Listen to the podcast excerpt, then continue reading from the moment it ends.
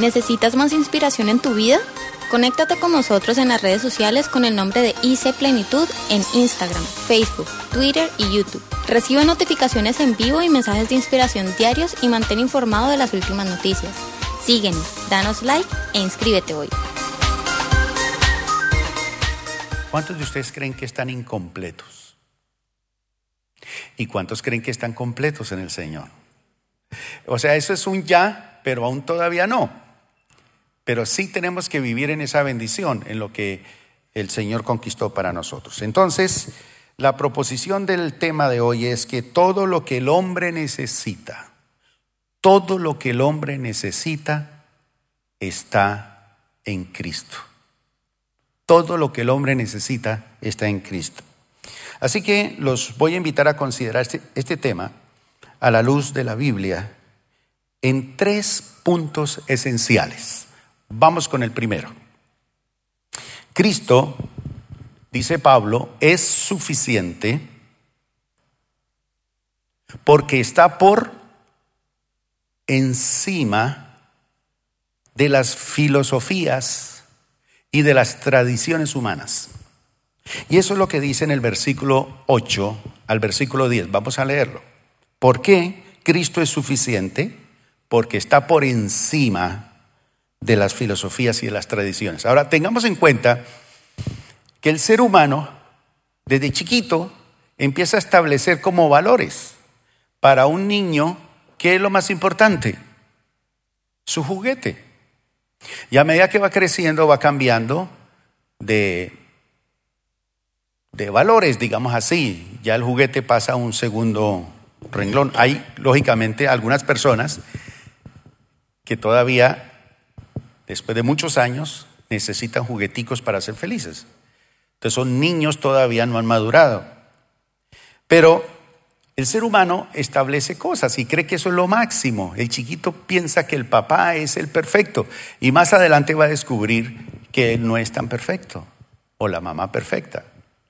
Entonces nosotros estamos buscando cambios y cambios vamos colocando encima cosas, cosas.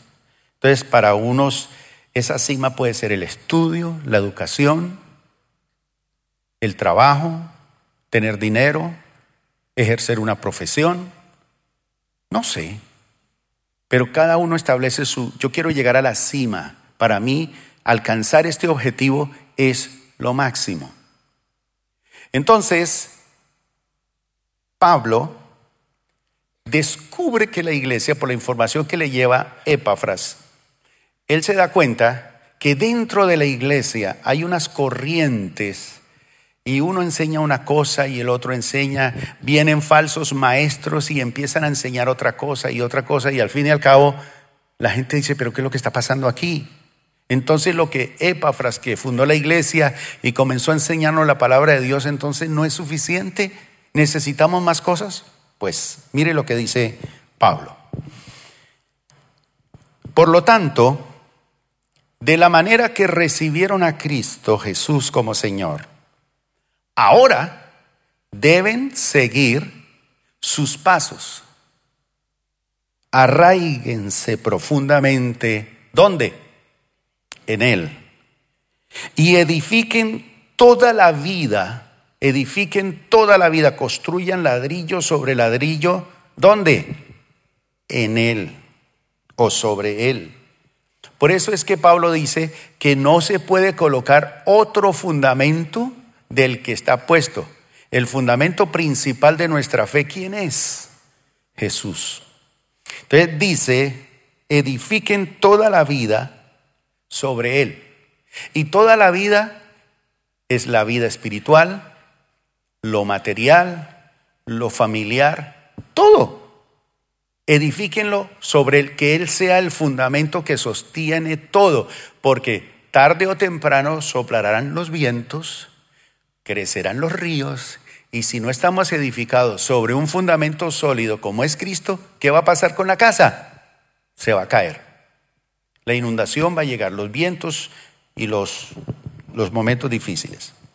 Ahora, Arraíguense profundamente en él, dice Pablo, y edifiquen toda la vida sobre él. En entonces la fe de ustedes se fortalecerá en la verdad que se les enseñó y rebosarán de gratitud.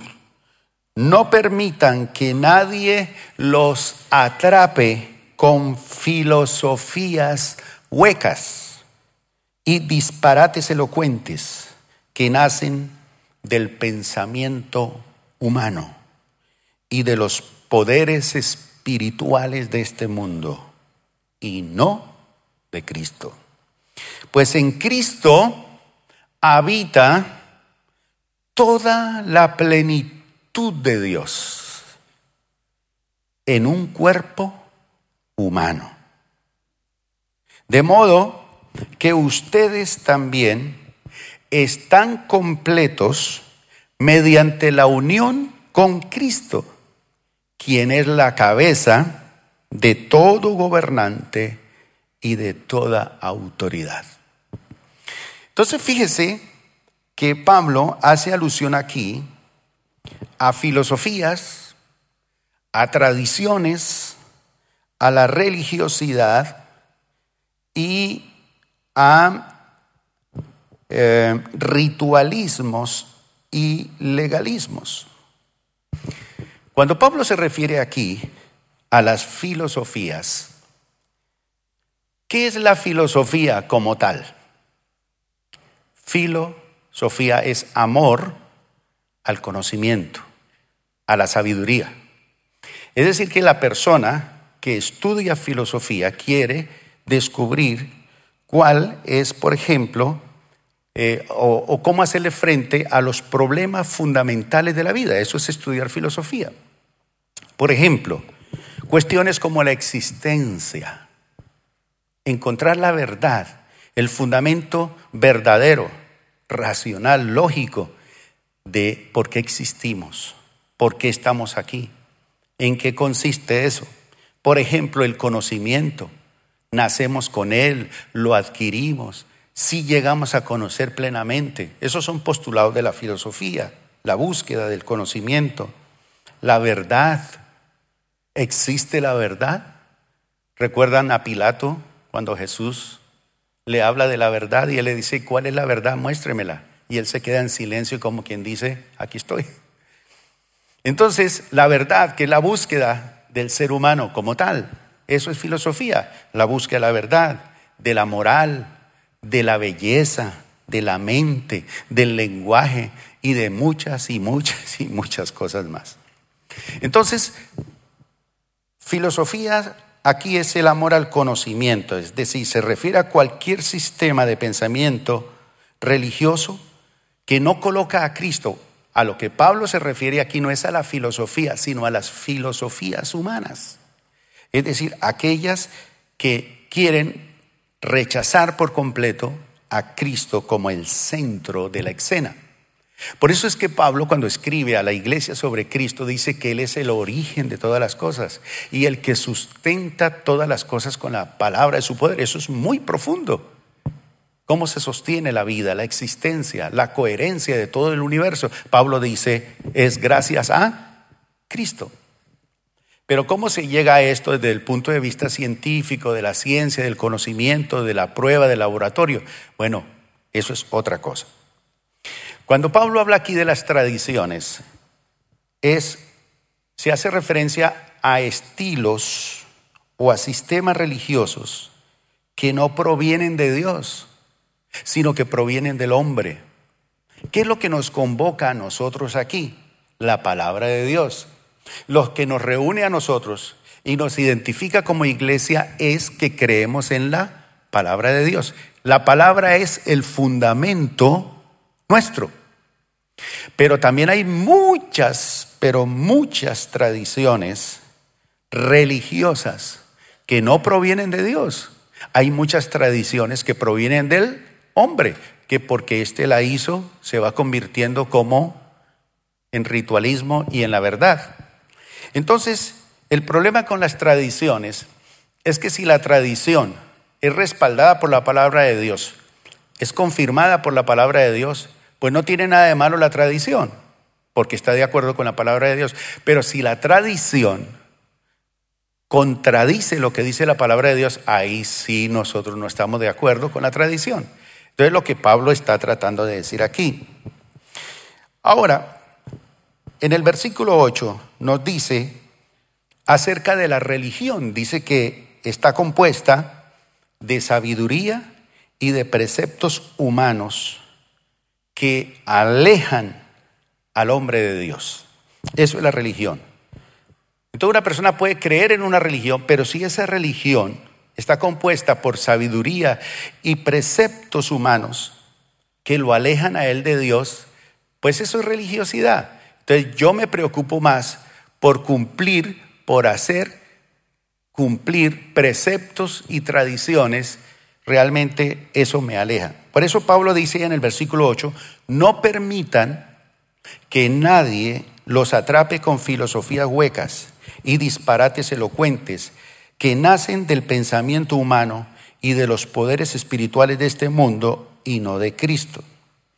Entonces, Pablo aquí va a demostrar que Cristo, la suficiencia de Cristo está por encima de las filosofías, por encima de las tradiciones, por encima de la religiosidad popular, por encima de todas convicciones humanas. Cristo es suficiente porque está por encima de todas estas cosas.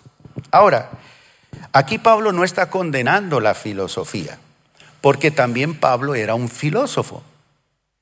Pablo es un filósofo dotado, pero él está condenando aquí los falsos maestros, las enseñanzas de estos falsos maestros que daba más crédito a la humanidad y al pensamiento humano que a Cristo. Entonces Pablo dice, ah, ah, ah, la filosofía griega, que era una de las más eh, eh, notables y donde surge el pensamiento, era más la mezcla del gnosticismo, que además tenía unida el legalismo judío y además el ritualismo pagano.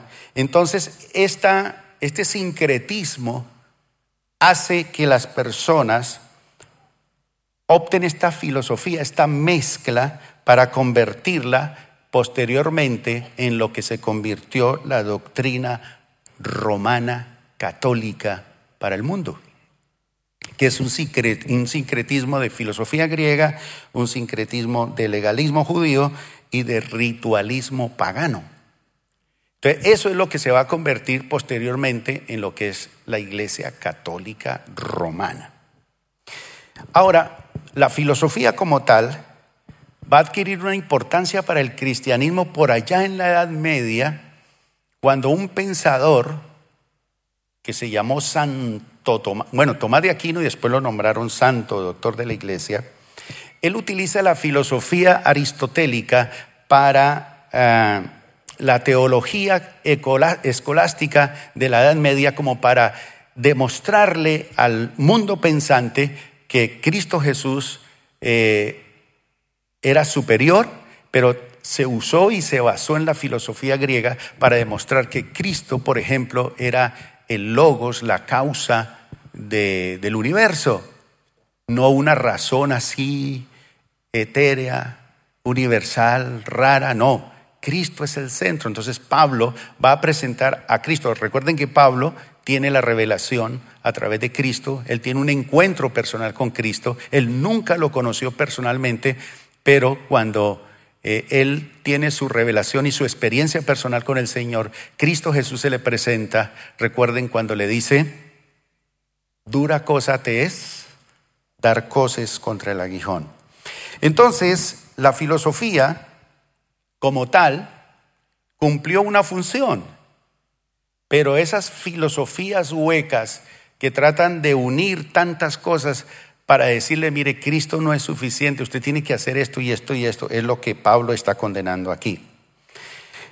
¿Qué lugar ocupa la tradición, los dogmas que se van estableciendo? La Iglesia Católica por lo general es una iglesia de dogmas y llega a darle más valor y más autoridad a los dogmas que a las escrituras. Por eso algunas cosas ellos por encima de las escrituras dicen, esto vale más que lo que dice la Biblia.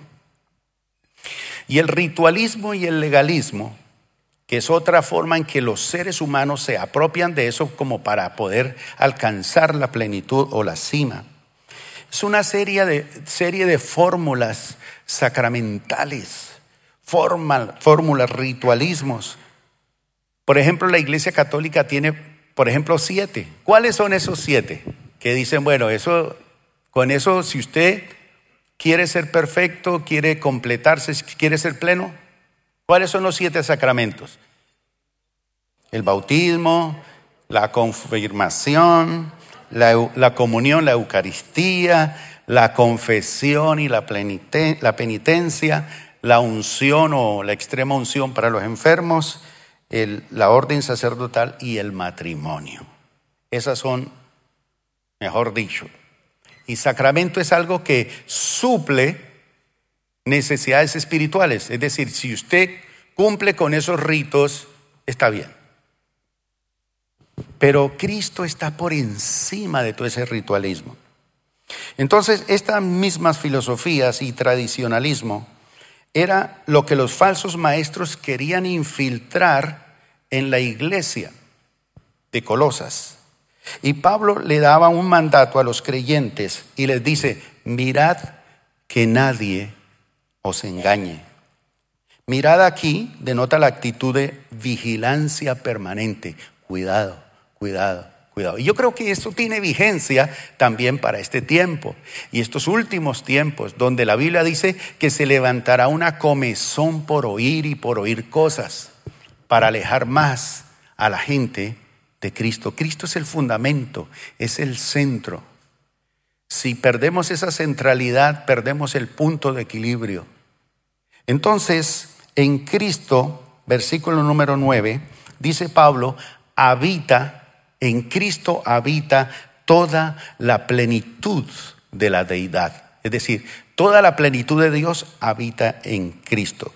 En Él, Pablo dice, corporalmente, toda la plenitud, que significa la totalidad de Dios, estaba completamente en el cuerpo humano de Jesucristo. Es decir, Cristo es Dios mismo. Y eso era una enseñanza tremenda, profunda, que en Cristo, en el cuerpo humano. Ahora, esto estaba en contraposición al pensamiento de los gnósticos. No sé quién de ustedes ha tenido algún encuentro, algún conocimiento o alguna charla con algún gnóstico. ¿Alguien alguna vez? Si allá hay una persona. Los gnósticos decían que era el pensamiento de aquel entonces y el gnosticismo casi acaba con el cristianismo. Entonces Pablo es fuerte, Pedro, Juan, en sus cartas. Entonces, los gnósticos, por ejemplo, decían que Cristo Jesús no era humano, ni que había sido humano, porque si él hubiese sido humano, no era Dios. ¿Por qué? Porque ellos creían que la materia era mala. Entonces, si Cristo era hombre y era materia, él no podía ser Dios porque Dios no habita en una cosa mala. Entonces, por lo tanto, la materia es mala y Dios no puede vivir en ella. Entonces, los gnósticos, ¿a quién adoraban? ¿A quién le rendían culto? Y vamos a ver si eso está surgiendo en estos últimos tiempos. A los ángeles. ¿Han oído personas que le rinden culto y adoración a los ángeles? Hoy en día eso está fuerte. Entonces, ¿Por qué adoraban a los ángeles? Y adoraban otras cosas. Porque los gnósticos estaban buscando mediadores. Mediadores. Alguien intermedio entre la divinidad y las cosas terrenales y materiales entre el espíritu puro y las cosas impuras. Entonces tiene que haber algo que sea el intermediario, mediador para acercarse a Dios. Entonces Pablo le dice, en Cristo Jesús habita corporalmente, vive, mora toda la plenitud de la deidad. Por eso es que cuando la mujer se acerca por detrás y toca el borde del manto, dice la Biblia que Jesús sintió que salió de él poder. Y ella tocó, no tocó ni siquiera la piel de Jesús, tocó el borde del manto y su flujo de sangre, su enfermedad que llevaba muchos años, se detuvo instantáneamente. Es decir, lo incorrecto, lo disfuncional, lo que no estaba bien, se pone en orden solamente cuando se acerca y toca el borde del manto. Cuando Jesús toca al leproso, dice que lo tocó. Sencillamente lo tocó. Y le dice, sí, yo quiero que seas limpio. Ve y muéstrate al sacerdote. En ese momento todo el poder de Dios.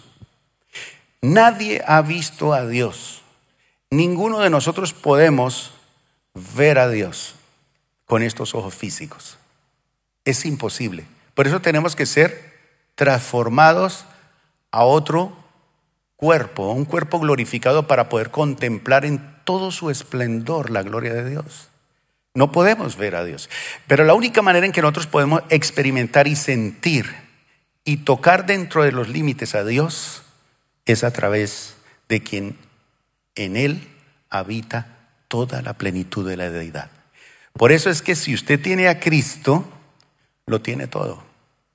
La filosofía, las tradiciones, los ritualismos, todo lo oculto, la adoración de ángeles, de espíritus, de imágenes y todo no tiene nada, nada.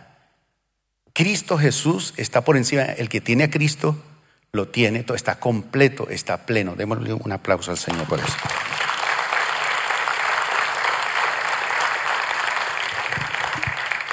En el versículo 10 nos dice, sigue diciendo Pablo allí, que en Cristo estamos completos. Por eso es que usted y yo cuando recibimos a Cristo, pues obviamente uno lo recibe y lo acepta con una oración sencilla, pero a medida que va avanzando en el conocimiento se va dando cuenta que es lo que tiene.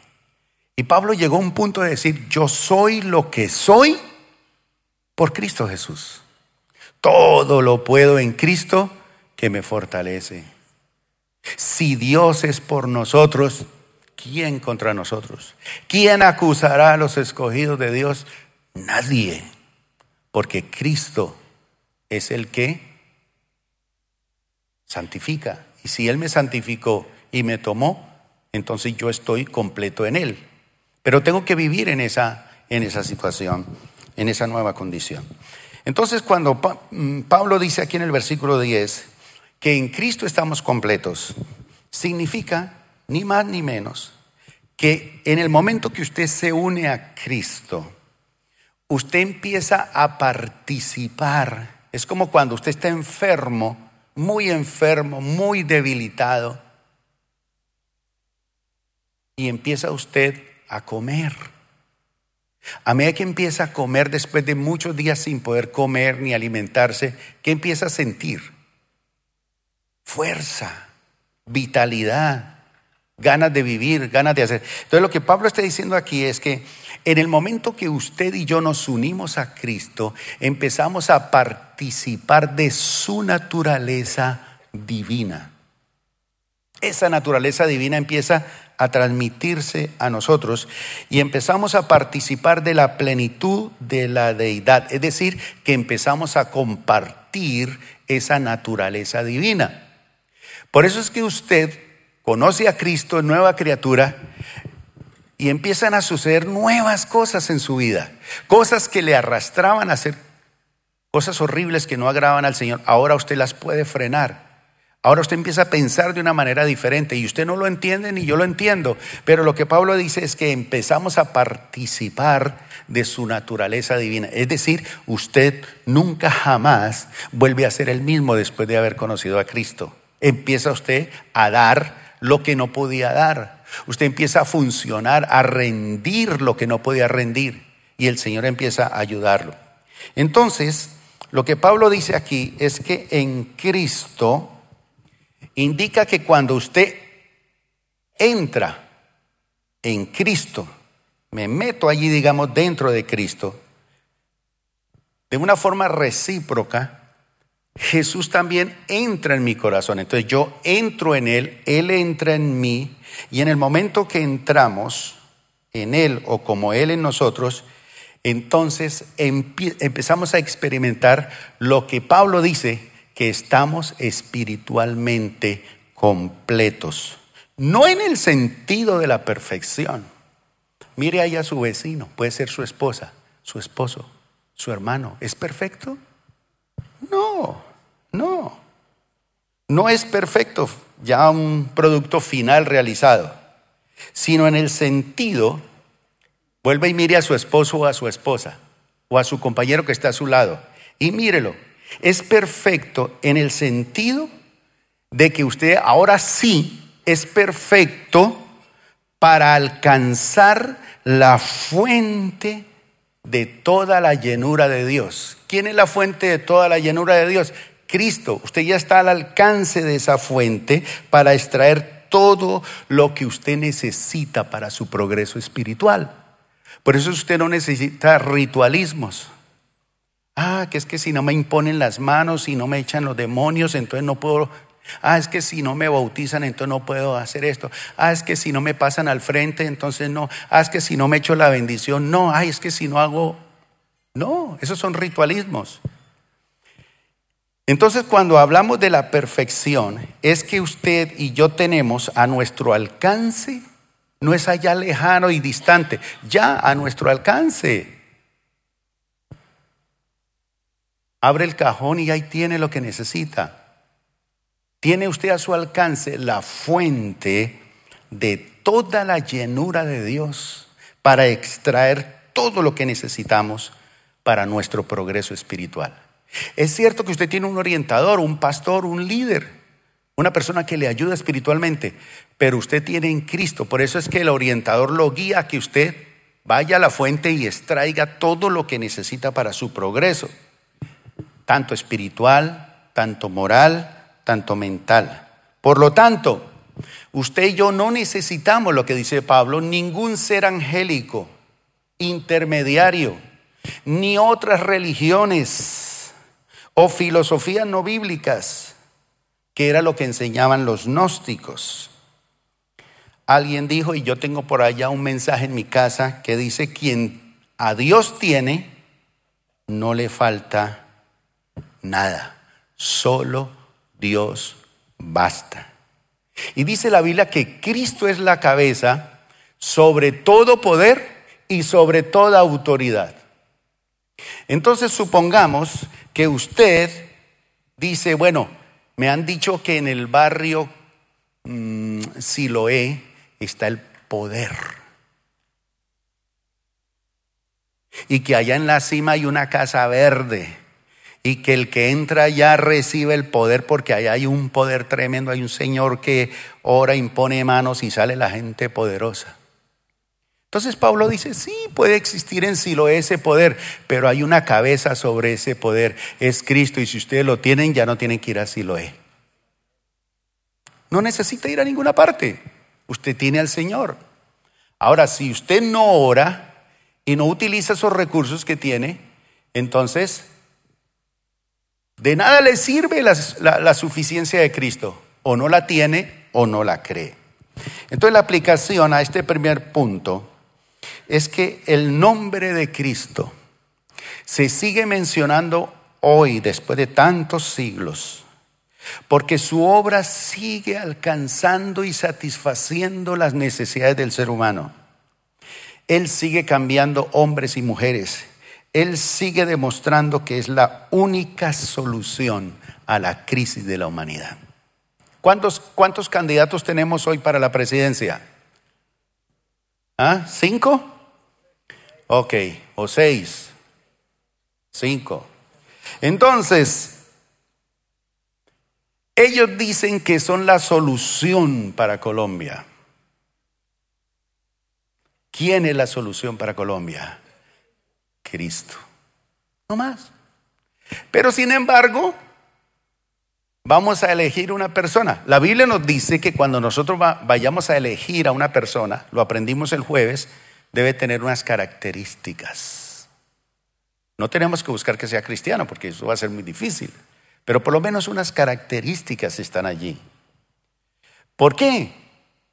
Porque el único, el único que es la solución para la crisis de la humanidad es alguien que está por encima de las filosofías, de las tradiciones, de todos los ritualismos, de todos los pensamientos filosóficos, de todos los pensamientos políticos y humanos.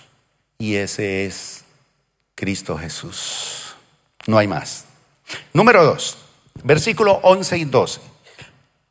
La segunda razón por la cual Cristo es suficiente no es solamente porque Él está encima de todas estas cosas, sino porque Cristo es suficiente por su muerte y resurrección. Porque por su muerte y resurrección, Él quitó. Y fíjese bien esta palabra. Él quitó el verdadero problema de la humanidad el verdadero problema de la humanidad. Y en el caso de nosotros, Él quitó el verdadero problema de los creyentes. ¿Cuál es el verdadero problema de nosotros los creyentes? La naturaleza pecaminosa. ¿Qué es eso de naturaleza? Por ejemplo, usted saca del lodo un marranito, lo lleva a la casa, lo lava, le cepilla los dientes, le limpia por todas partes, las orejas, lo deja, lo perfuma. Suéltelo. ¿Para dónde va él? Para el barro. Es que es delicioso. Es delicioso para él. Pero coja una ovejita y vaya, métala en el barro a ver cómo se siente ella. Saque un pez del agua. Su naturaleza es estar allí. Métalo usted más de dos minutos en el agua. Quiero salir, quiero vivir, me voy a morir, me voy a ahogar. Nuestra naturaleza. Pero estamos hablando de naturaleza física. Pero cuando se refiere a nuestra naturaleza humana, nuestra naturaleza desde que nacemos es una naturaleza pecaminosa. Desde chiquitico ya está el mentiroso, el que se quiere ocultar, el que quiere hacer las cosas mal, el que desde chiquito y nadie le enseñó, porque nace así. Y el ser humano desde que nace, nace con esa naturaleza pecaminosa. El creyente recibe a Cristo y se enfrenta a Cristo con esa naturaleza pecaminosa. Pero la segunda verdad en esta mañana es que Cristo quitó, quitó el verdadero problema del creyente. ¿Cuál es? La naturaleza pecaminosa. Entonces dice Colosenses 2, 11 y 12, y Pablo para explicarle por qué Cristo es suficiente, porque había otro matiz allí con ellos dentro del sincretismo que era el pensamiento judío. Hay que guardar la ley aún siendo cristiano para salvarse y para obtener los beneficios y para uno lograr vencer esa naturaleza pecaminosa. Entonces Pablo le dice, cuando ustedes llegaron a Cristo, fueron circuncidados. Entonces todos se miran uno al otro y dice, lo que ustedes, levanten la mano aquí todos los hombres. Dejen la levantada los que son circuncidados. ¿No hay ninguno? Sí, allá hay uno atrás, vean. ¿También? Oye, Alberto, no me había dicho eso.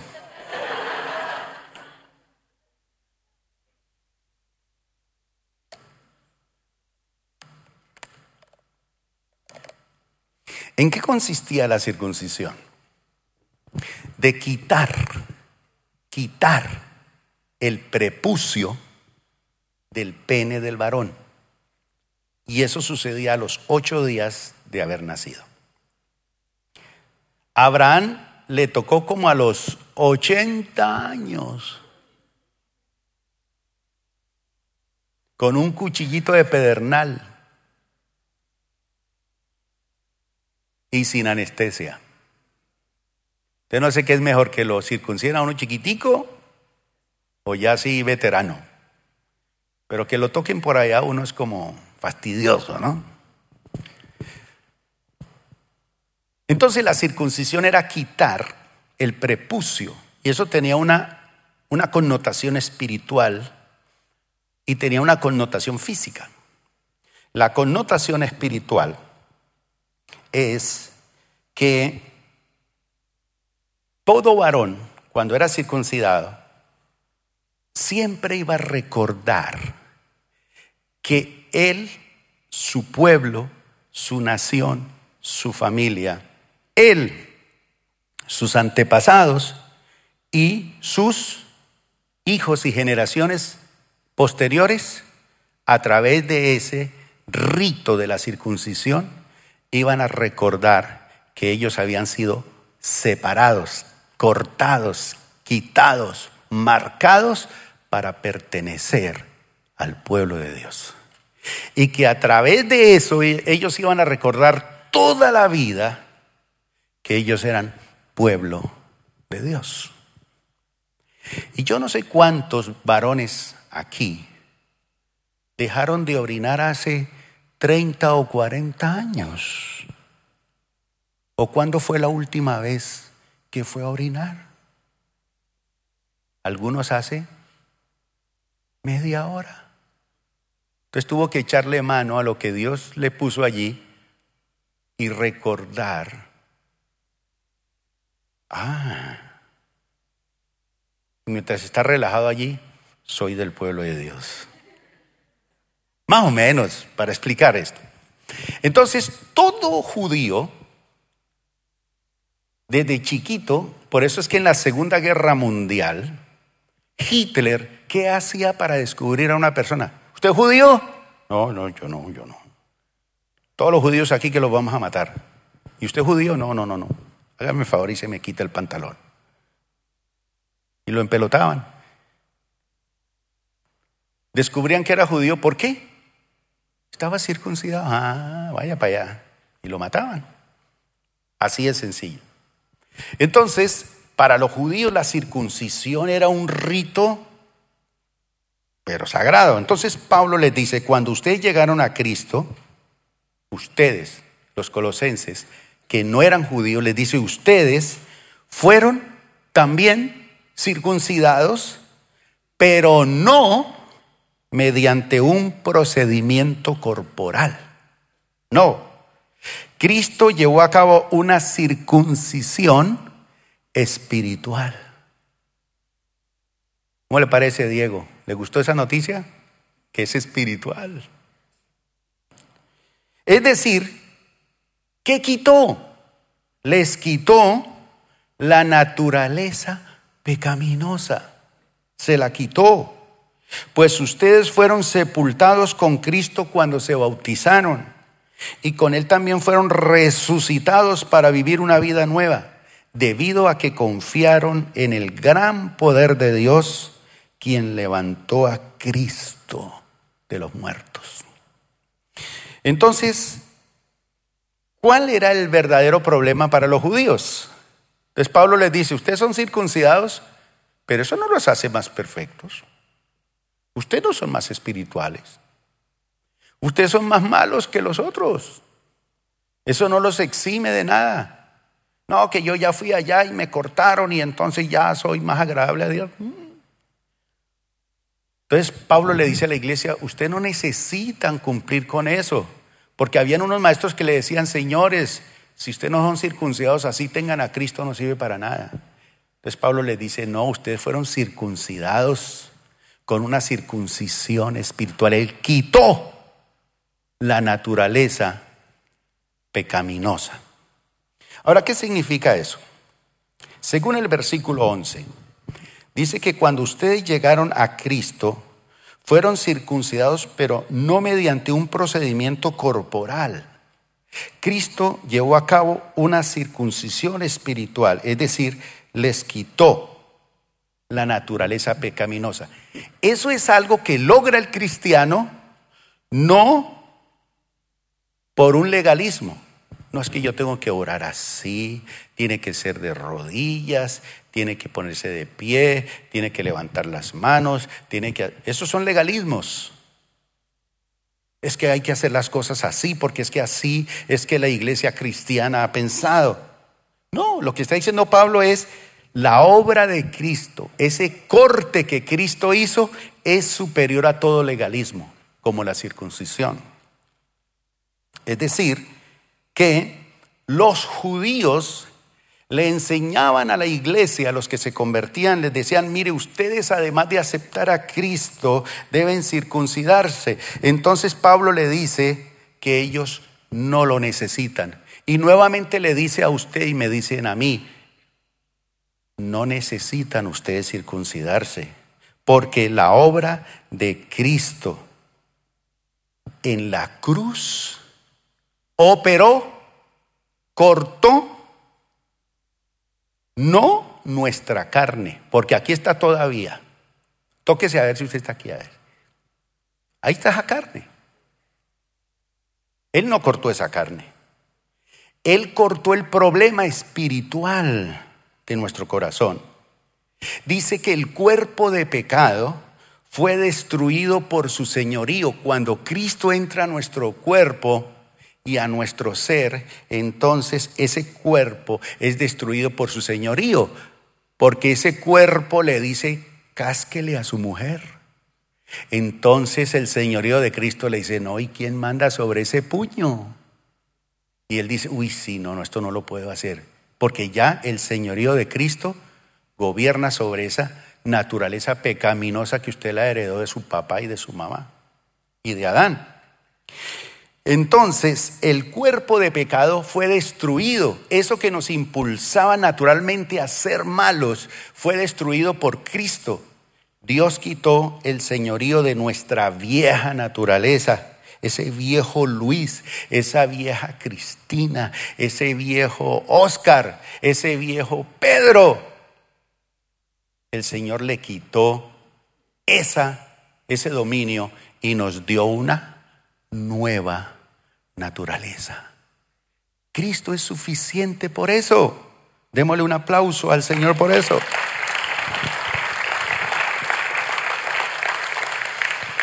Entonces ahora Cristo, lo que Pablo dice es, Señores, Cristo es suficiente porque cuando Cristo llegó a sus corazones, los hizo a ustedes, nos hizo libres de los malos deseos a través de una operación espiritual. No a través de un ritualismo, el bautismo, la confirmación, nivel 1, nivel 2, nivel 3, nivel 20, nivel nada. Cristo Jesús nos hizo libres de nuestros malos deseos a través de una obra espiritual. Es decir, la obra de Cristo en la cruz fue suficiente. Esa es la suficiencia de Cristo. En una ocasión, un fabricante de jabones se acerca a un predicador que está en el parque predicando y le dice, eh, venga para acá. El Evangelio no tiene poder ¿Cómo viene usted a decir aquí que el Evangelio que usted predica tiene poder para cambiar al pecador?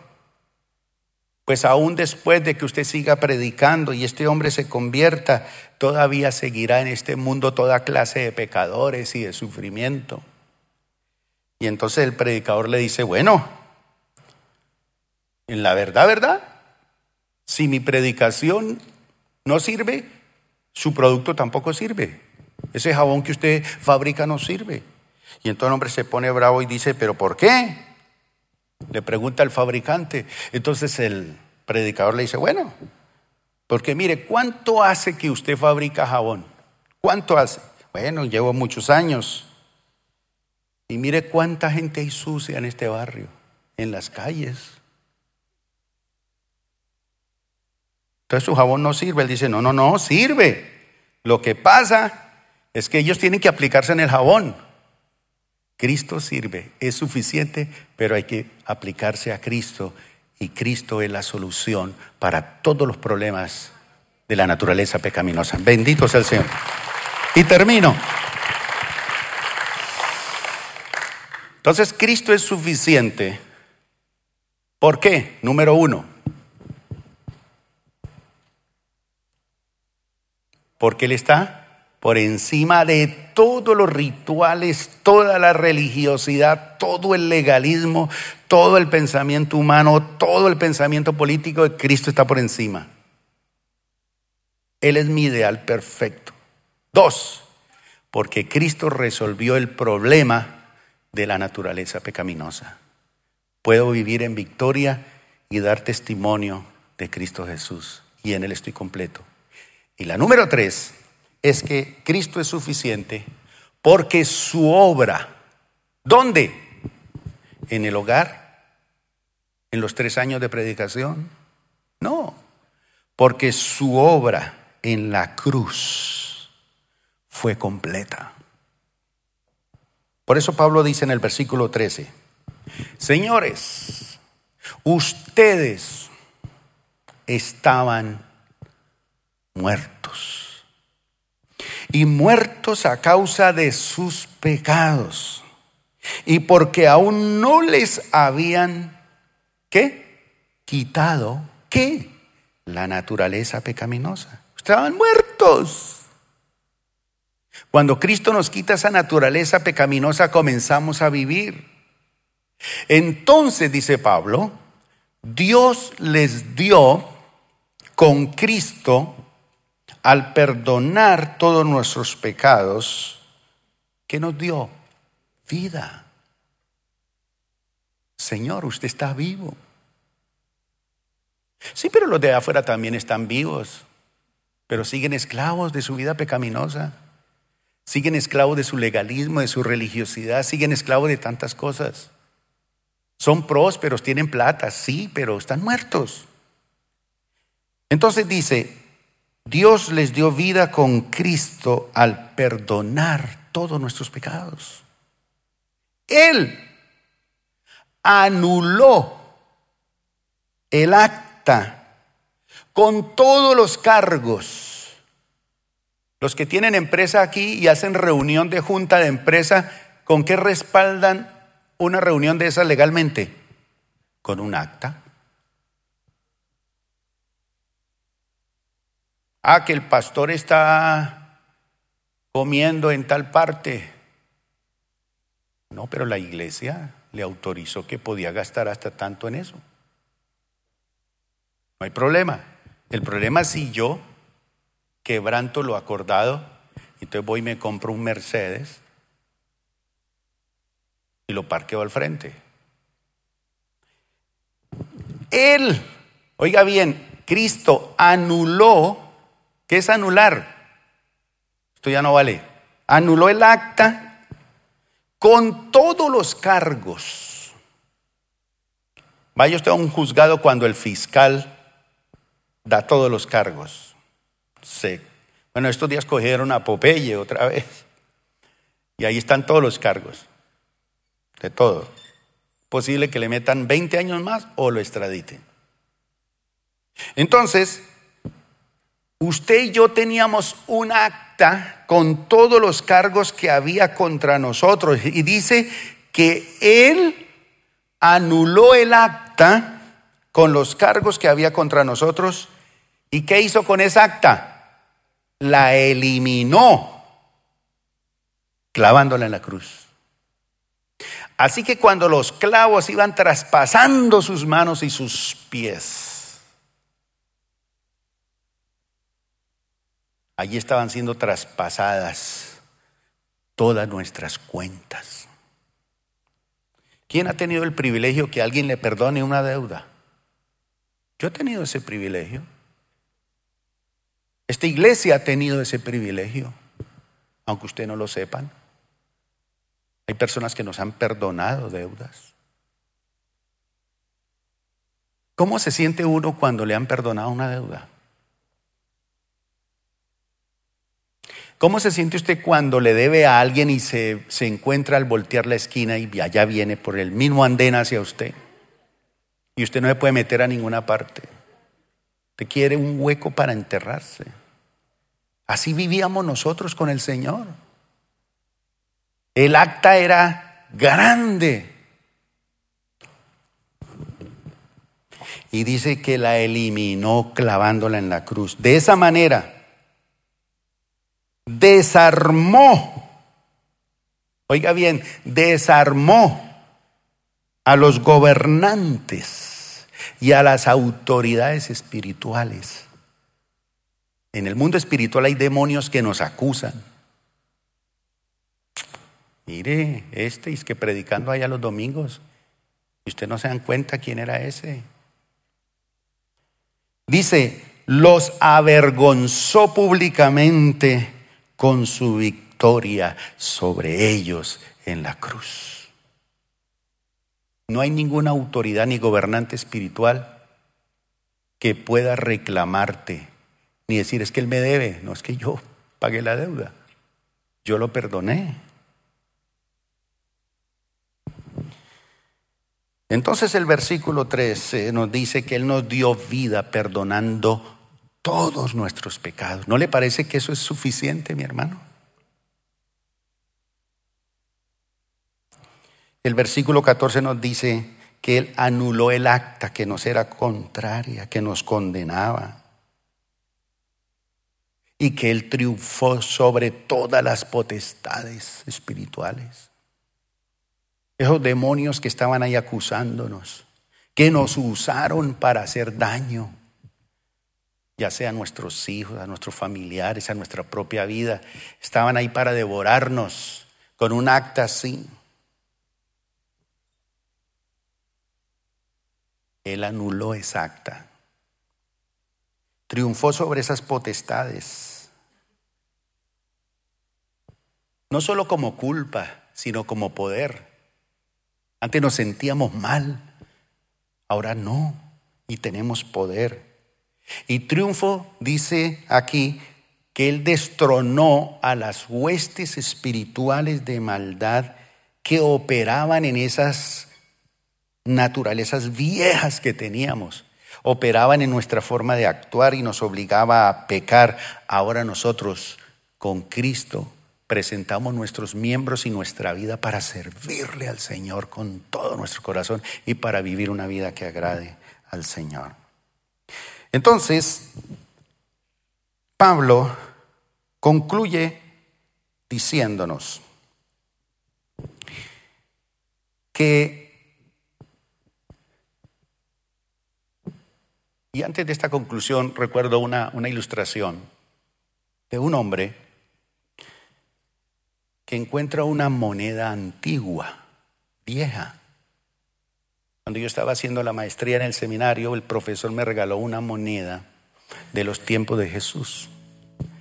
Me regaló esa moneda que fue la que la viuda dio en el tesoro, que dice que era una qué? ¿Una qué? Una blanca, una monedita, era la de menos valor.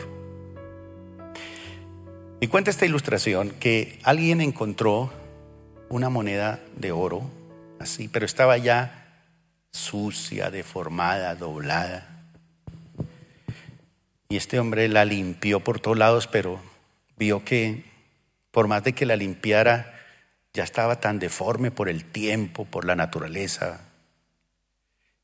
Trató de enderezarla, pero no, no, no. Entonces, ¿qué hizo él? Tomó esa moneda y la fundió la derritió. Entonces el fuego sacó toda clase de impureza y la vertió sobre un molde y quedó una moneda totalmente nueva. Entonces lo que Pablo nos dice aquí sobre Cristo Jesús, este tercer aspecto, que su obra en la cruz fue completa, es que Él te tomó No trató de cepillémosla, pulámosla, porque él se dio cuenta que eso así como usted y yo éramos, no servía. Entonces Él, ¿qué hizo? Nos fundió. Lo más bonito es esto. Jesús no me mejoró. Es que usted no se imagina que cuando yo vine a Cristo, cómo he mejorado. Quiero contarle, pastor, cómo ha mejorado mi esposo desde que encontró a Cristo. No, nosotros no mejoramos, porque su obra es completa. Él sencillamente no se dedicó a quitarnos el, el moho que había allí. Cuando nos halló allá en el pantano de la miseria, no. Sino que Él, Él no se puso allá a mejorarnos y, a, bobear con nosotros. Él se dedicó a hacernos nuevas criaturas. Si alguno está en Cristo, dijo Pablo, nueva criatura es. Las cosas viejas pasaron y todas son hechas nuevas.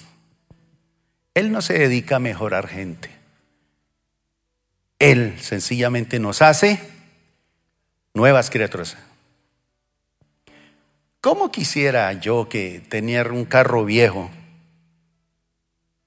por obra y gracia de una mañana, yo levantarme y soplar apareciera totalmente nuevo. Ningún chillido, ningún ruido, serenito, perfecto. ¿Cuánto les gusta estrenar carro? Algunos han tenido ese privilegio, es una bendición. Pero hay gente que le gusta comprar carro de segunda siempre. Está bien. Pero el que ha tenido un carro nuevo, nuevo, nuevo, sabe lo que significa eso. Todos los que somos nueva criatura, los que sabemos que Jesús en la cruz hizo su obra perfecta, póngase de pie. Gracias por acompañarnos el día de hoy. Nosotros creemos que Dios quiere hacer más cosas para ti a través de ti y nos encantaría saberlo. Si has sido impactado por este ministerio, compártelo en nuestro correo electrónico info.plenitud.org. Otra vez muchas gracias por acompañarnos y esperamos que este mensaje sea de bendición para ti.